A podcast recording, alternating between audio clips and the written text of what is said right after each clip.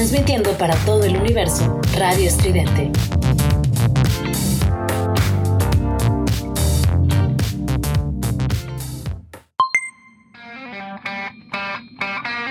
Esto es Giant Metal Robot Tour con Juliet Vampiro y Eric Contreras Ayala.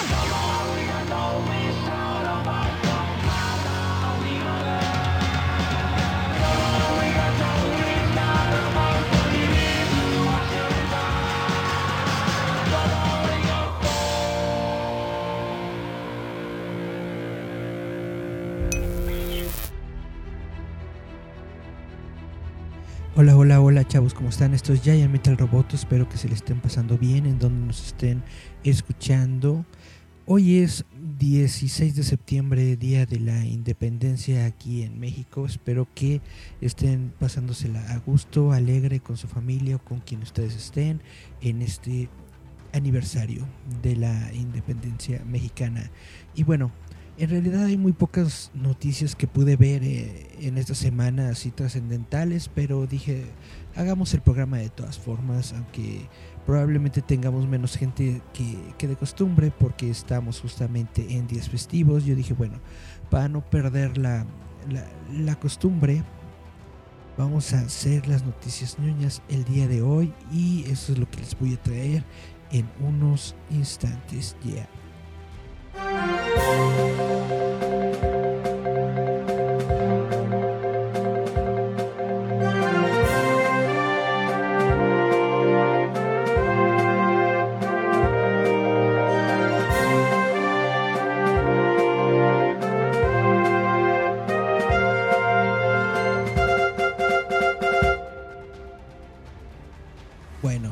Lo primero de lo que les quiero platicar es sobre una, noticia sobre cine. Resulta que una película perdida que se pensaba destruida por los nazis ha sido redescubierta. Esta es una película que tendrá un estreno el próximo mes.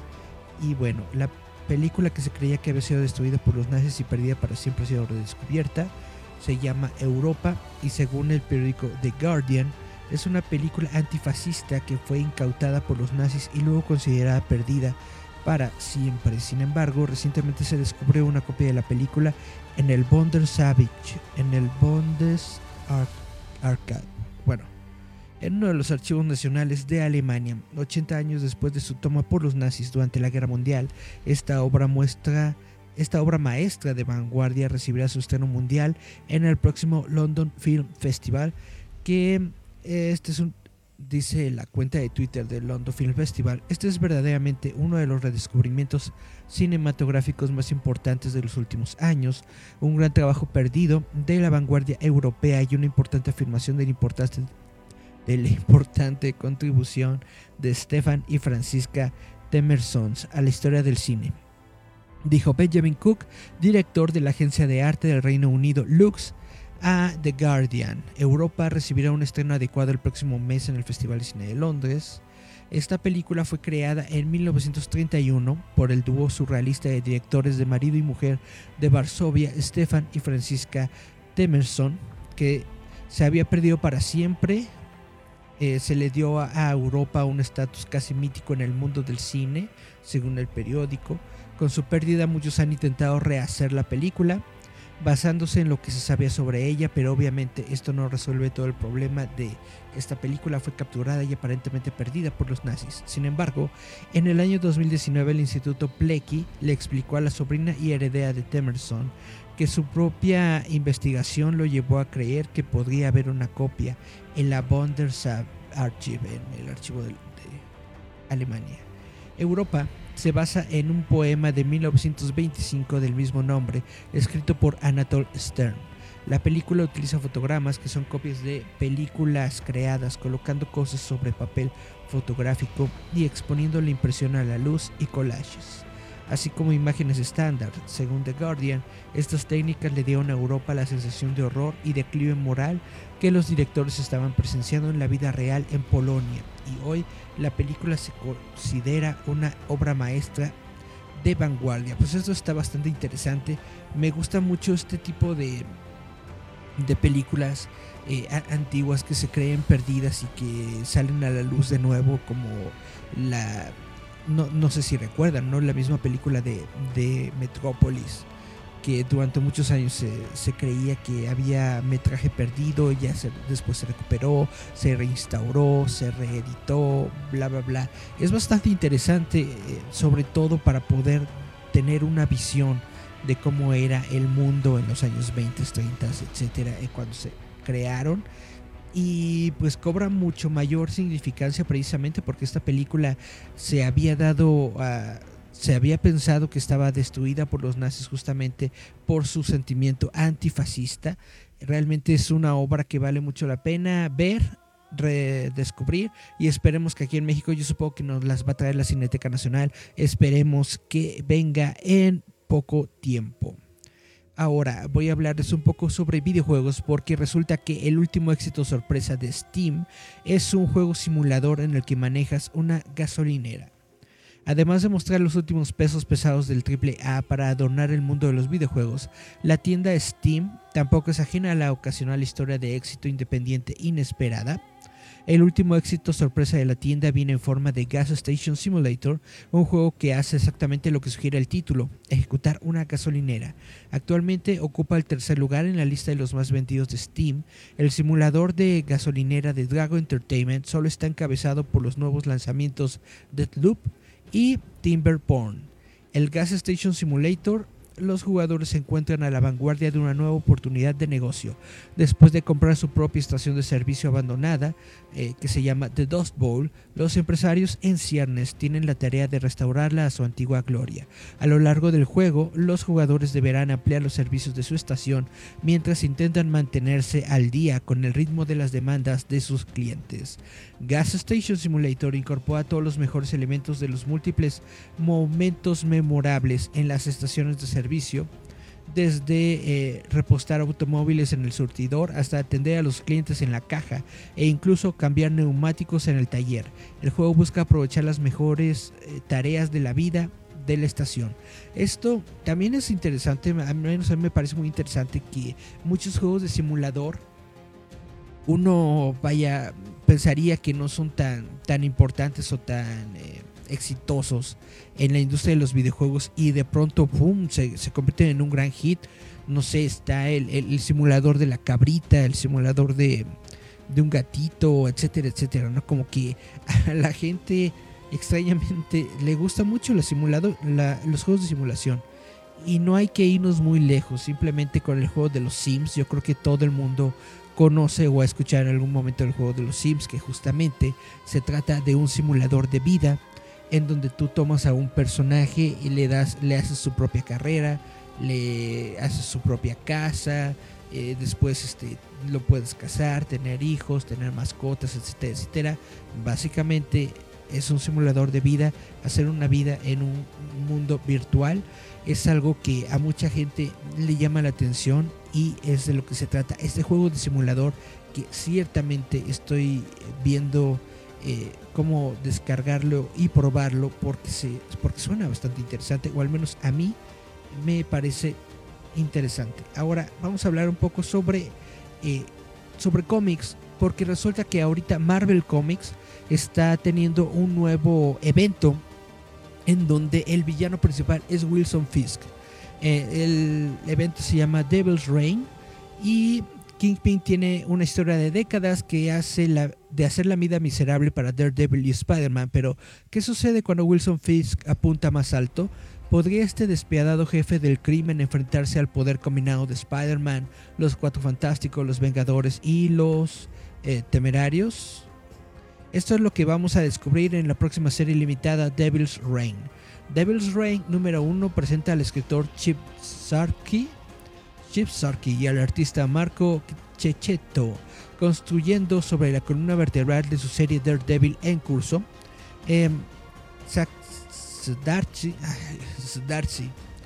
vamos a decirle Darcy Darcy ya ha hecho olas con su carrera en Daredevil varias veces. Por ejemplo, en el número 1, un cansado Matt Murdock cometió homicidio involuntario y más tarde, en el, en el número 26, Electa tomó el papel de Daredevil después de que Matt se entregó a la policía. En Devil's Reign, Matt ahora está libre nuevamente y comparte el manto con Elektra, pero con un Wilson Fisk mucho más poderoso que nunca, ambos demonios necesitarán muchos amigos para sobrevivir en los próximos días. Darcy reveló que Devil's Reign no es tanto una historia de Daredevil como la culminación del reciente viaje de Fisk en el universo de Marvel.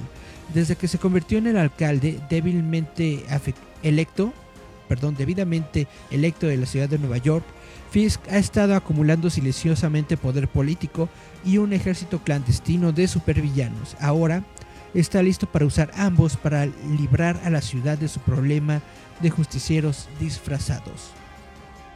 Desde el principio tuve el catalizador de Fisk descubierto, lo que le impulsa a, bueno, perderlo, dijo Darcy a IGN. Pero las consecuencias y lo que significó para Nueva York fue algo de lo que trabajé en segundo plano a medida que avanzaba la serie.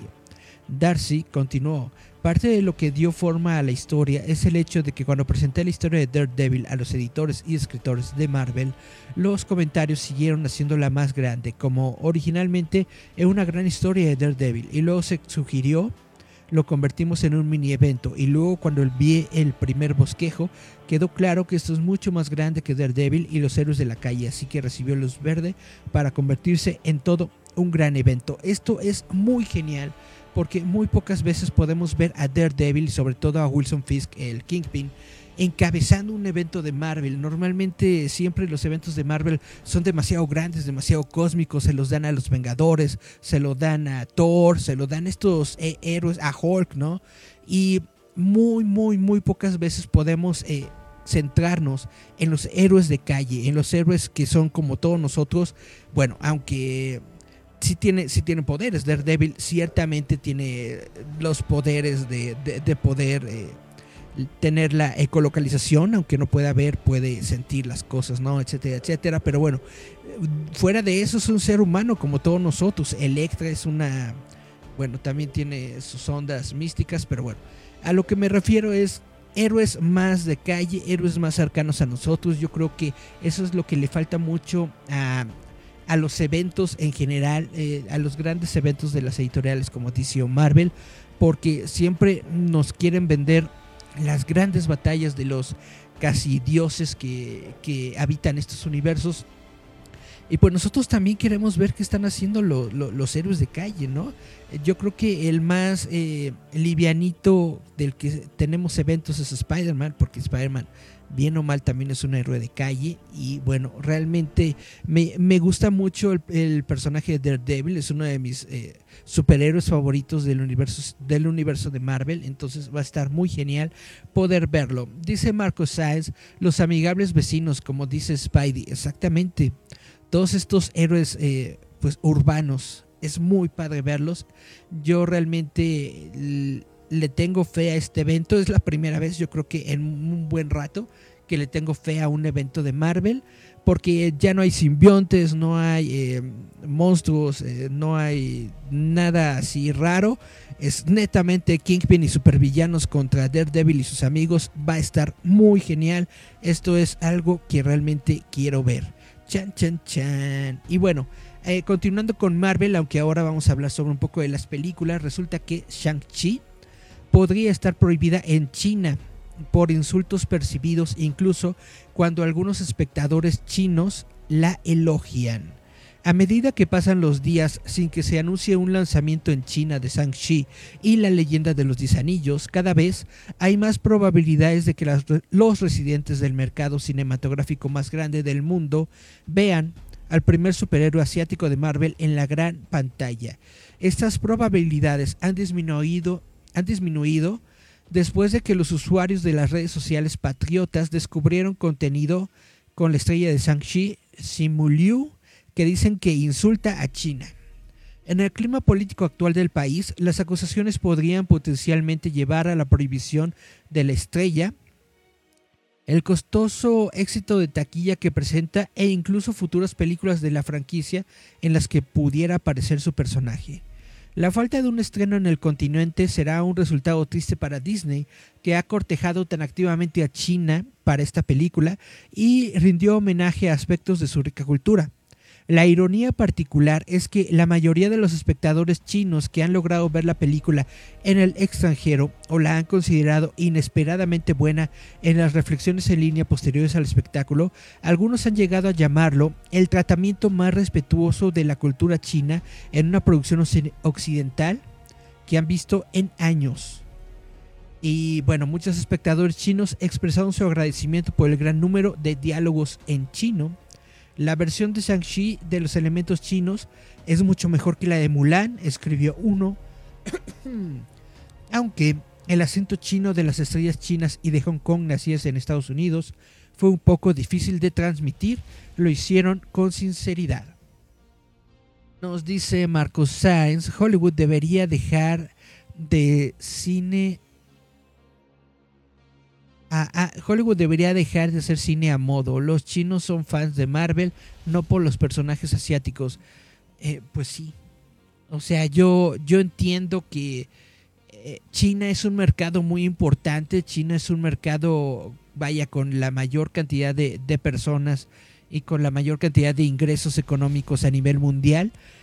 Y justamente por estas razones es que Hollywood ha estado intentando realizar eh, películas que van directamente para el público chino, como Mulan, como Shang-Chi, etcétera, etcétera. Cuando tú tienes toda la razón, no hay necesidad de crear películas específicas para el mercado chino, cuando los chinos de por sí ya estaban viendo las películas, ¿no? Es, es, es algo controversial.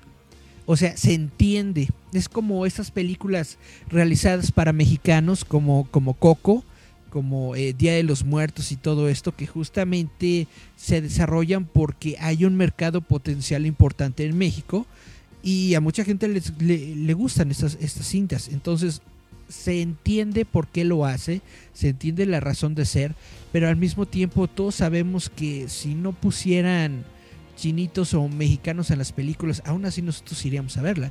Si no hubiera un solo latino en las películas, aún así nosotros iríamos a verla. Y, sin embargo, eh, le quieren meter esta agenda progresista y de inclusión a todo lo que está surgiendo de los Estados Unidos en cuestión de entretenimiento en estos momentos. Algunos proyectos son muy buenos, algunos un poco desatinados, pero esto es la realidad que estamos enfrentando ahora en, 2021. Los proyectos con, eh, con estas intenciones de, de llegarle al mercado más amplio que se pueda. Eh, por ejemplo, los Eternals, ¿no? Si no nos hubieran puesto a Salma Hayek, yo hubiera ido a ir la hubiera ido a ver la película de todas formas. Pero bueno, em, a medida que la taquilla de China alcanza nuevos mínimos, numerosos actores y fanáticos de la industria china han visto con amargura mientras la película recauda en la ventana de entradas y es aclamada en el extranjero criticando la hipocresía de las denuncias nacionalistas instintivas que han dejado a China sin una parte de la acción.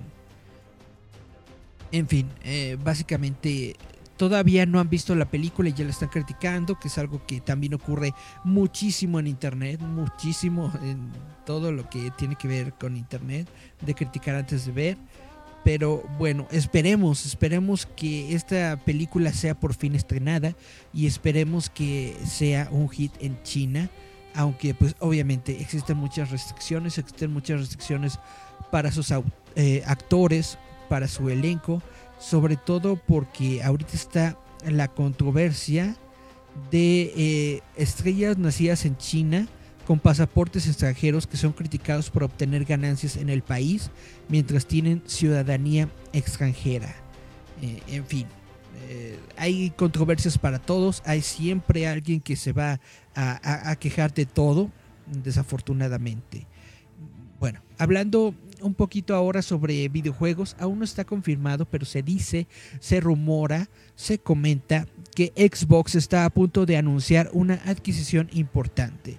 Después de la compra de Bethesda y Max Media por parte de la compañía, parece que Xbox podría estar buscando adquirir otra compañía importante de videojuegos. Ha estado circulando rumores en línea sobre una nueva adquisición que podría anunciarse en las próximas semanas. Es imposible decir qué compañía Microsoft podría estar buscando adquirir, pero ha habido una gran cantidad de especulaciones tanto de los fanáticos de los juegos como de los expertos. Los lectores deben tener en cuenta que esto es solo un rumor y es posible que Xbox no busque hacer otra gran compra en este momento, dada la cantidad que acaba de gastar en Bethesda. Pero se dice que si Microsoft, eh, está interesado en comprar otro gran editor, existen algunas formas de reducir la lista de posibilidades. La plataforma Xbox históricamente ha tenido problemas en Japón y una empresa con influencia en la región podría ayudar. Cualquier empresa que Microsoft opte por comprar también tendrá un gran catálogo de juegos. El enfoque principal de Microsoft en esta generación de consolas ha sido Xbox Game Pass. Cualquier empresa que pudiera ayudar a Game Pass a ser aún más viable para los suscriptores sería una posibilidad clara. Naturalmente, cada vez que comienzan a circular rumores como este, muchos jugadores se preocupan por algo que no funciona. A principios de la década de 2000, los fanáticos de Nintendo seguían escuchando la noticia de que un anuncio secreto de megatones que cambiaría la faz de la industria de los videojuegos.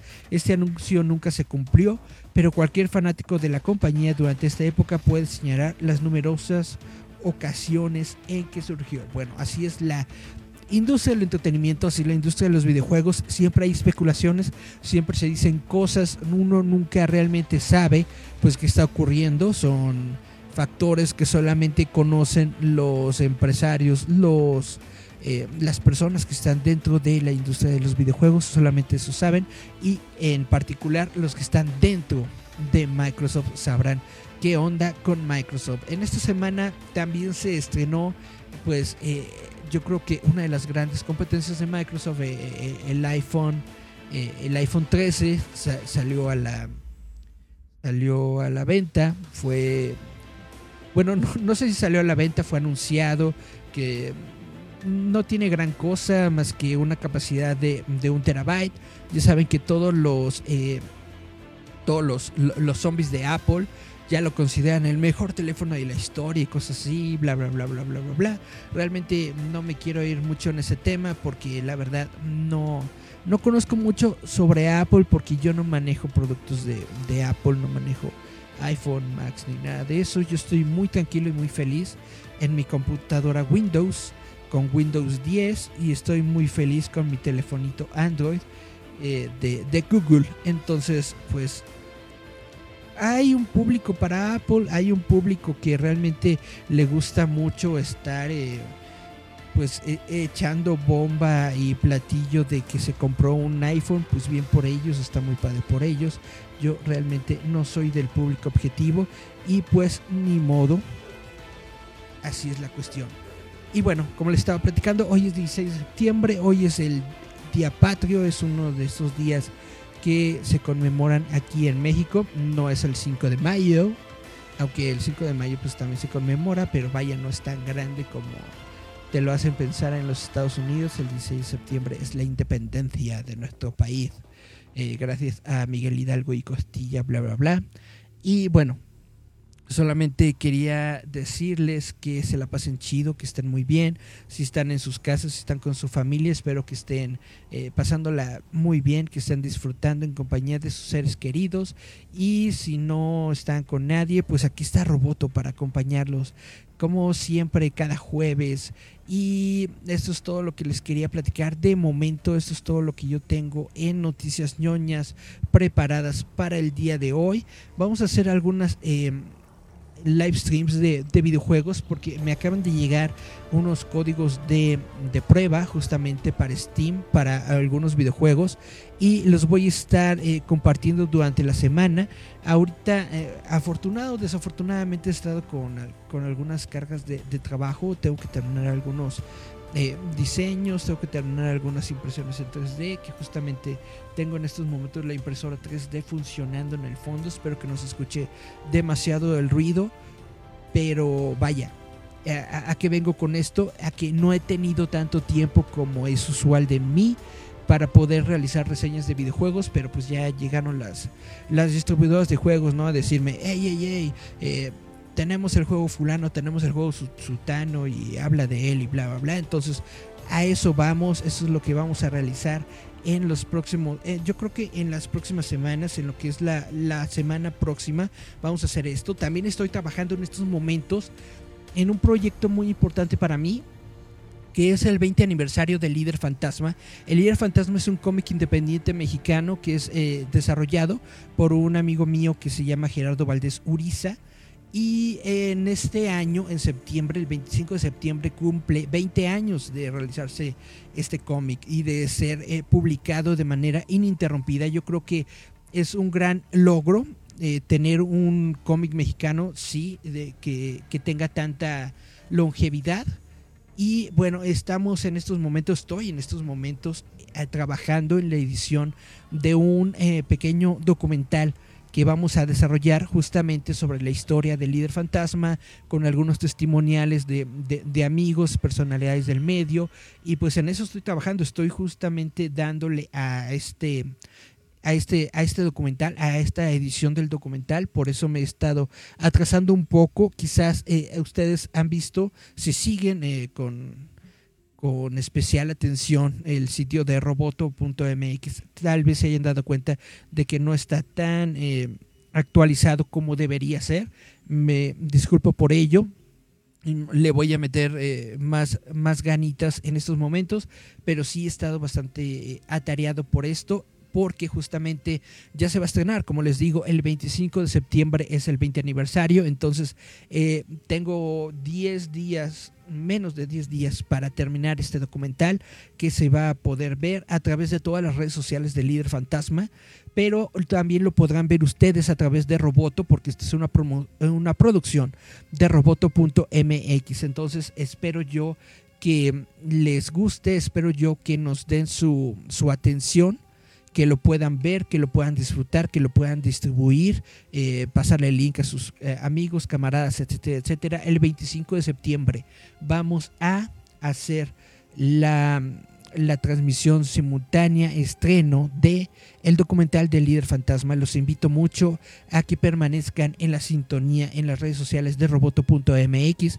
porque esto es lo que tenemos planeado, pues ya para la próxima semana, 25 de septiembre, el documental del líder fantasma. También les comento que un día antes, el próximo viernes 24 de septiembre a las 6 de la tarde, eh, voy a estar participando con una entrevista a Jesús Benavente, que es el CEO de, Bisper Studios, que es un estudio invitado en los Indies Latam en septiembre. Indies Latam es una iniciativa en la que estamos participando de dar a conocer justamente estudios independientes de videojuegos en Latinoamérica para que justamente ustedes como público consumidor le den un, un, chance a estos juegos, a estos proyectos que se están desarrollando en otras partes del mundo, en especial en Latinoamérica, que tal vez no son los juegos AAA de, de Gringolandia o de Japón, pero que no dejan de ser interesantes, que no dejan de ser buenos y que no dejan de ser atractivos. Entonces, de una vez les digo, viernes 24 a las 6 de la tarde tenemos una entrevista con Jesús Benavente, que es el CEO de, de Visper Studios.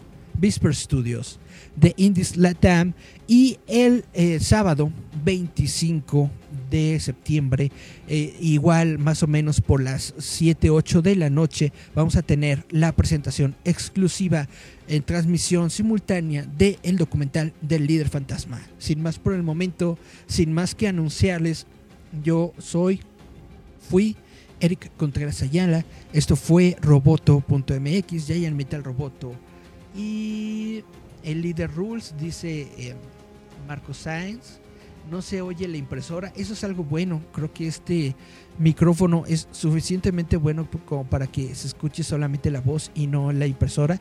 Eso es algo muy genial. Bueno, nos escuchamos, vemos la próxima semana, porque la próxima semana vamos a estar llenos de contenido muy padre. Yo soy Eric Contreras Ayala. Chao, chao, chao.